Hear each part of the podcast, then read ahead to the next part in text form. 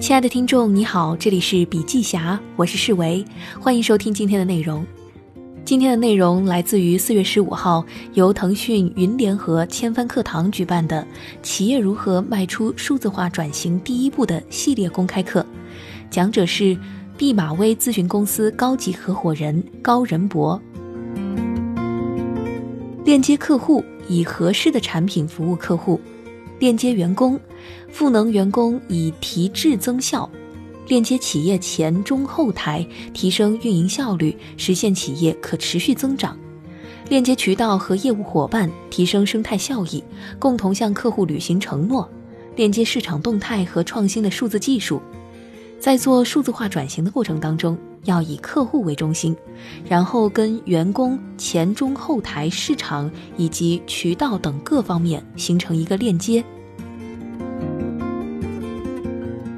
我们帮助企业建立八项关键能力，分别是数据洞察驱动的战略与决策，产品和服务创新，以客户体验为中心的客户旅程设计，数字化运营与资源优势，合作伙伴和联盟生态整合，契合数字化转型要求的技术架构，数字化的组织和人力资源，全渠道无缝交互。这八项能力中最主要的两个。第一个是我们在做任何工作的时候要是全面性，第二个是通过与现有客户的成熟度评估，帮助企业知道自己现在在哪里，打通现存模块的数字壁垒，补全短板，形成真正的全面数字化的能力。在这个基础上再去制定去哪里的目标，并进一步分析弥补差距的方法，找到发展的方向。为了帮助大家理解我们刚才讲的方法论，我准备了三个方案。第一个案例，金融行业的平安集团。平安集团在二零一九年财富五百强中，它的排名是二十九，营收是一千六百三十亿美元，约合一点一七万亿人民币。在福布斯上市公司两千强中，它处在第七位。平安在这么多年的工作当中，用了大量的咨询公司来帮助他进行数字化的转型。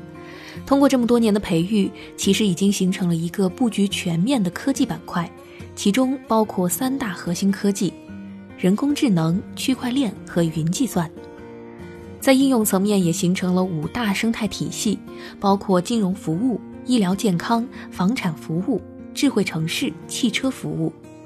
这里有两个点，大家可以进行了解和总结。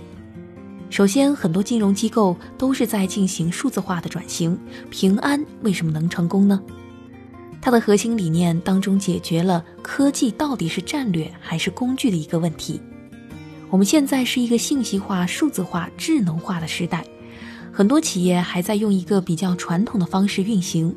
如果这些企业解决不了科技就是战略的调整，其实很难实现数字化转型。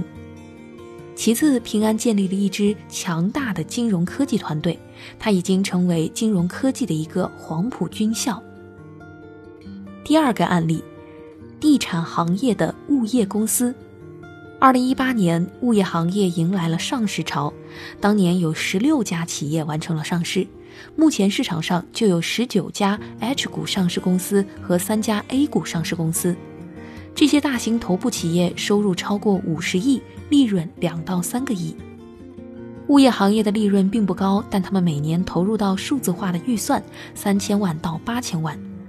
在利润空间如此低的行业里进行数字化投入，就要通过降低成本、提升服务，实现它的价值。第三个案例。国企，二零一八年国有企业的资产总额是一百七十八万亿，